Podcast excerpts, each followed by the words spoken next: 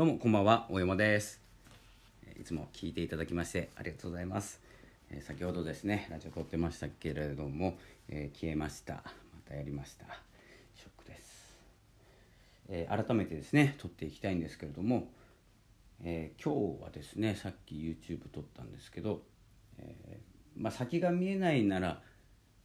自由にやればいいじゃんっていうですね簡単な簡単に言うとそんなような感じの YouTube を撮りました。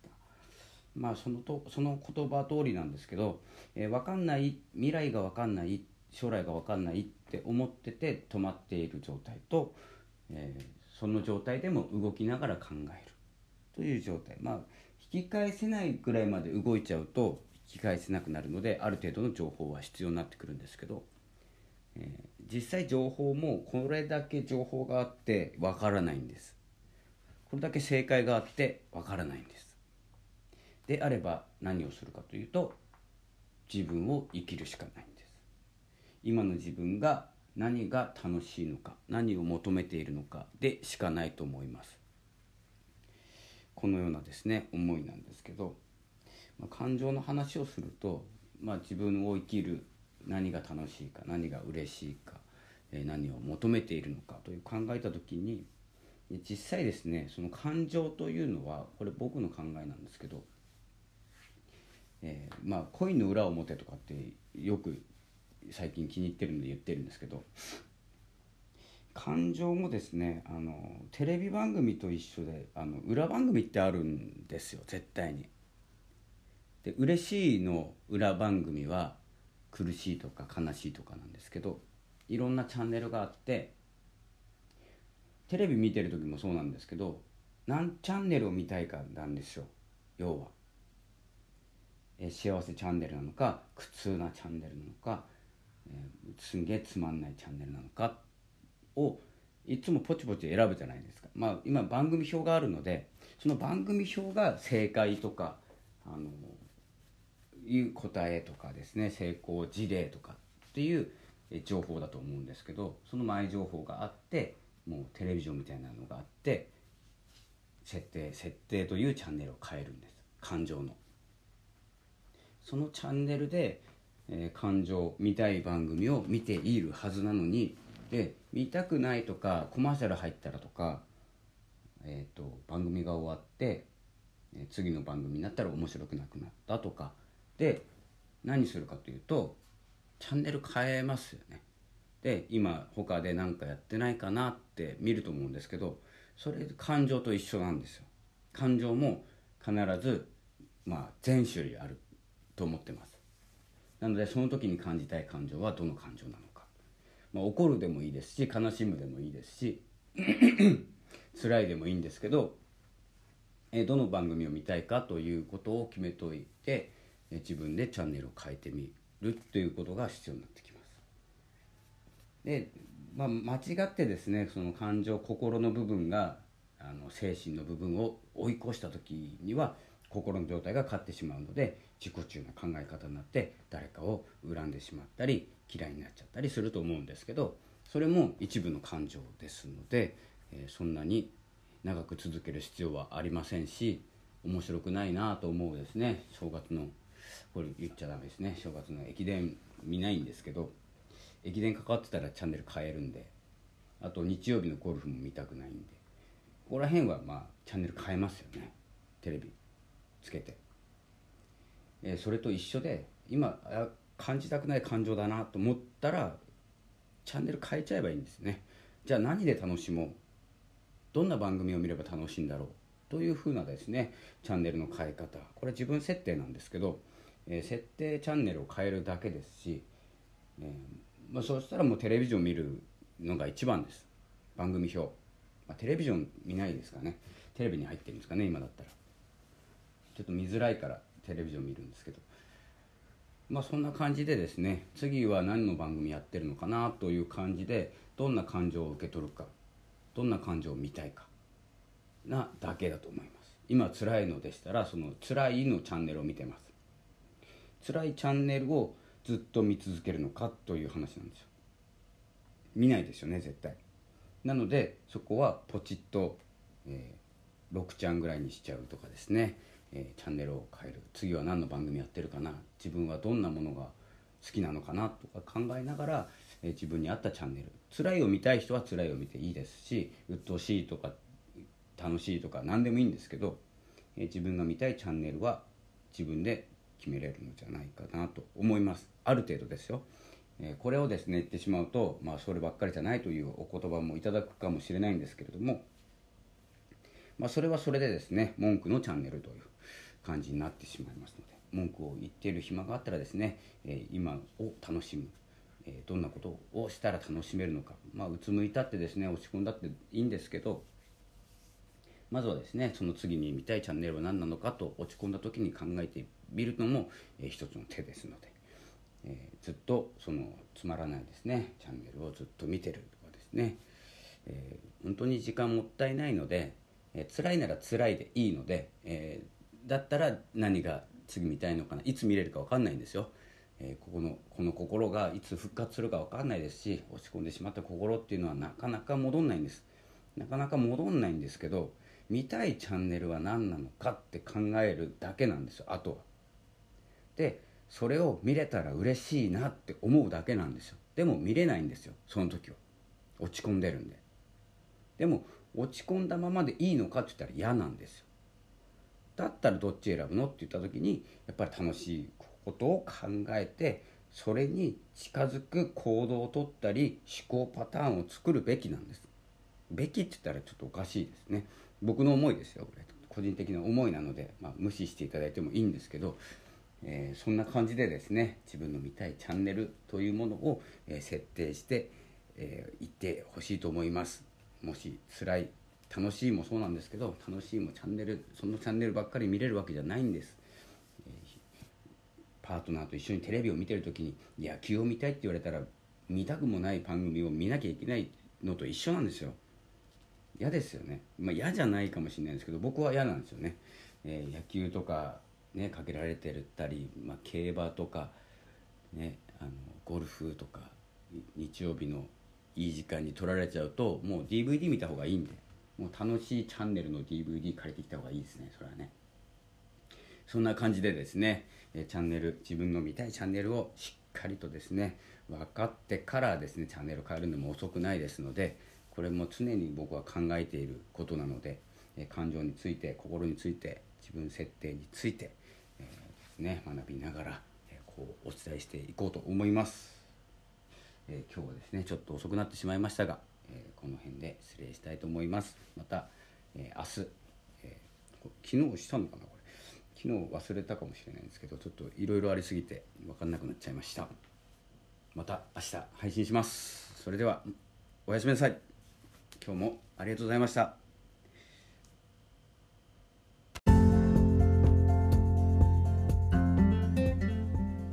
どうもこんばんは、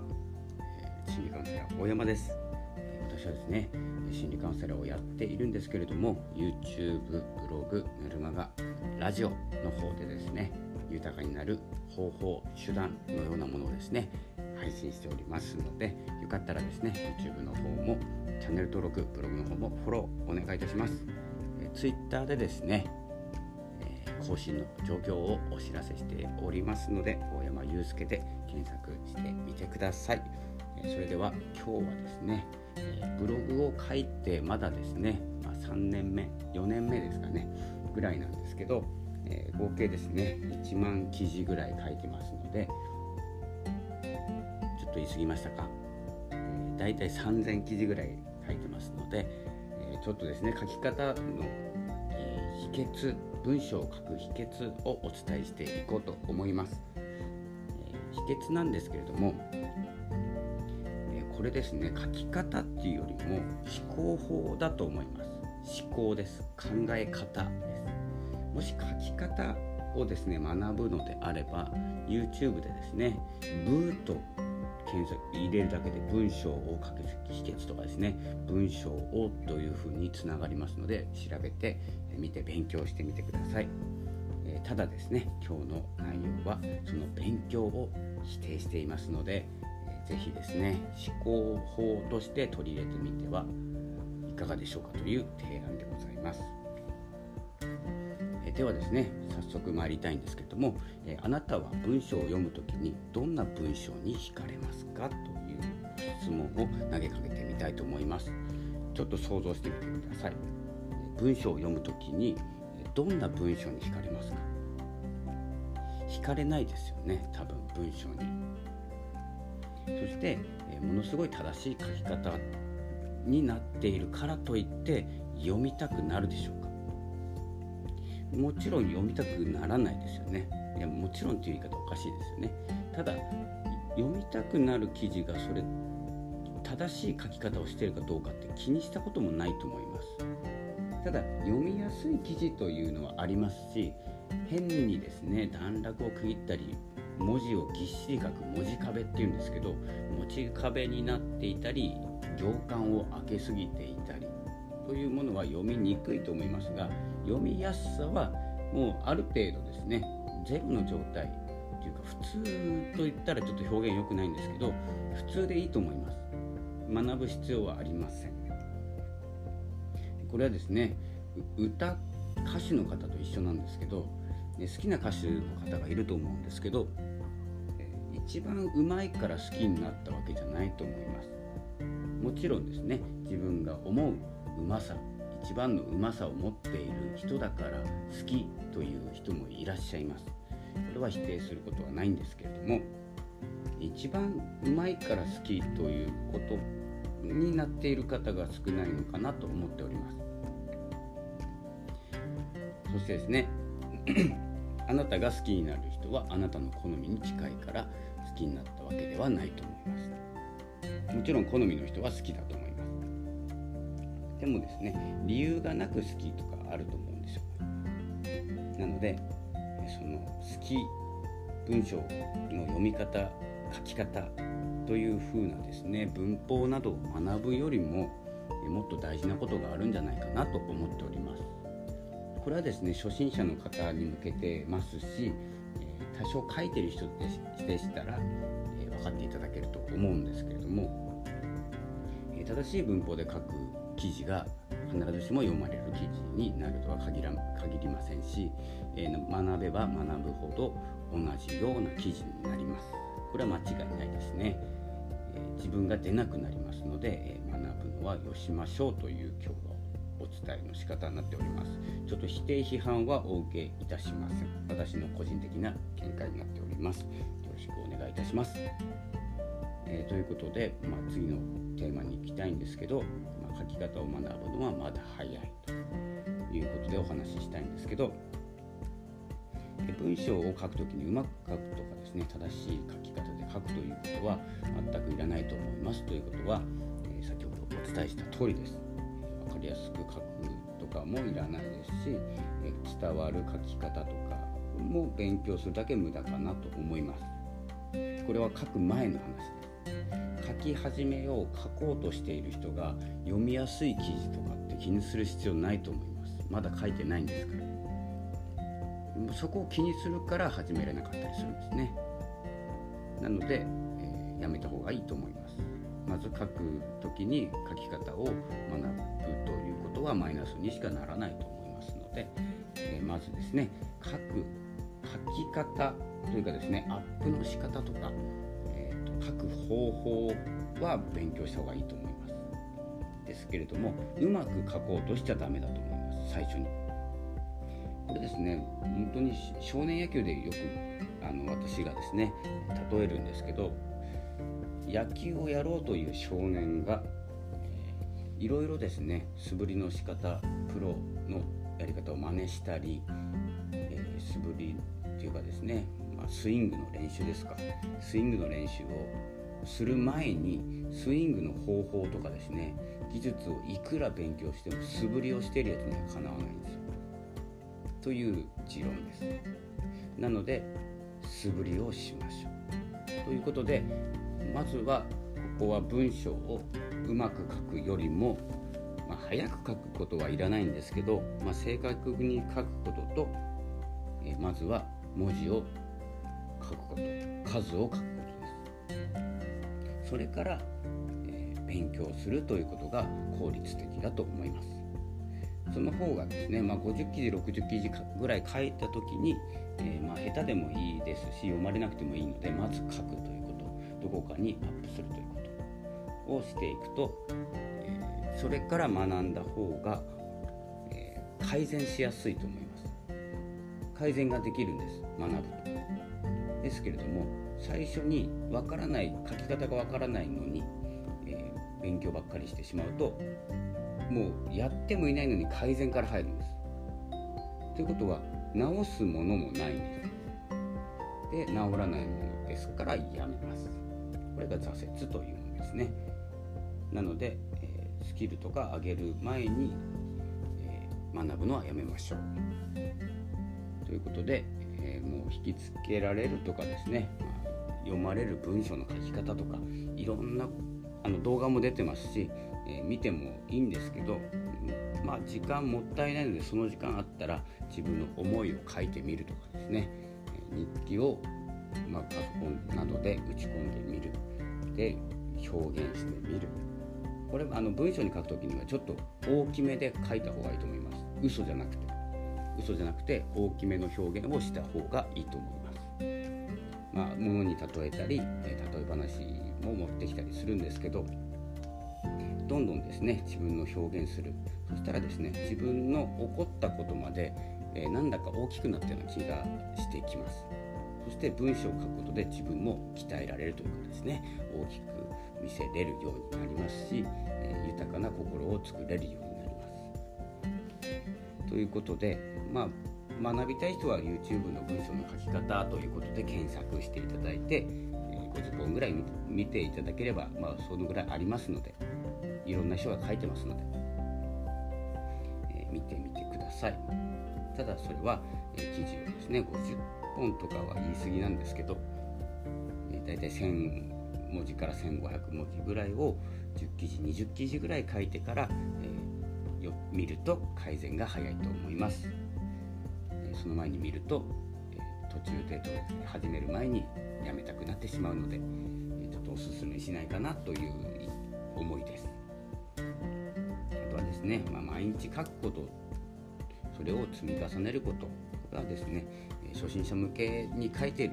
あの YouTube の動画とかですね本を書いてる人でも初心者向けと言ってますけれども初心者の時にはそれはやってなかったはずですのでまずは積み上げているということが下地になっております。まずは毎日書きましょうということですね。えということで、えー、今日のラジオのまとめなんですけど文章の上手くなるコツはありません、学べば学ぶほど形式が優先されて自分の伝えたいことが伝わらなくなってしまいますもし読まれたい記事を書くのであれば、え拡散する力拡散力とかですねネットを使った広告とかですねを使えば読まれる記事にはなりますので、え読まれたい方はそのようなことをですねやってみてはいかがでしょうか。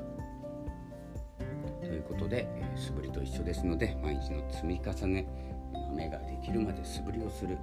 まずですね、まずは書くとにかく書くということを、え、大体3週間ぐらい続けていただければ、え、まずは改善しやすくなると思います。え、ということで長くなりましたが、え、文章を書く秘訣。まあ結論はないんですけどね。ないんですけど、え、秘訣はまずは勉強しないところから始める。始めてから勉強するという、え順序をたど、えー、っていくと、え、始めやすいし改善しやすいと思います。それでは、え文章ブログなどですねおすすめしてますので読んで学んだことをブログでアップするとかということが、え自分の思いを加速する方法になると思います。それではですね今日はこの辺で失礼したいと思います。今日も最後までりがとうございました。また聞いてください。失礼いたします。さようなら。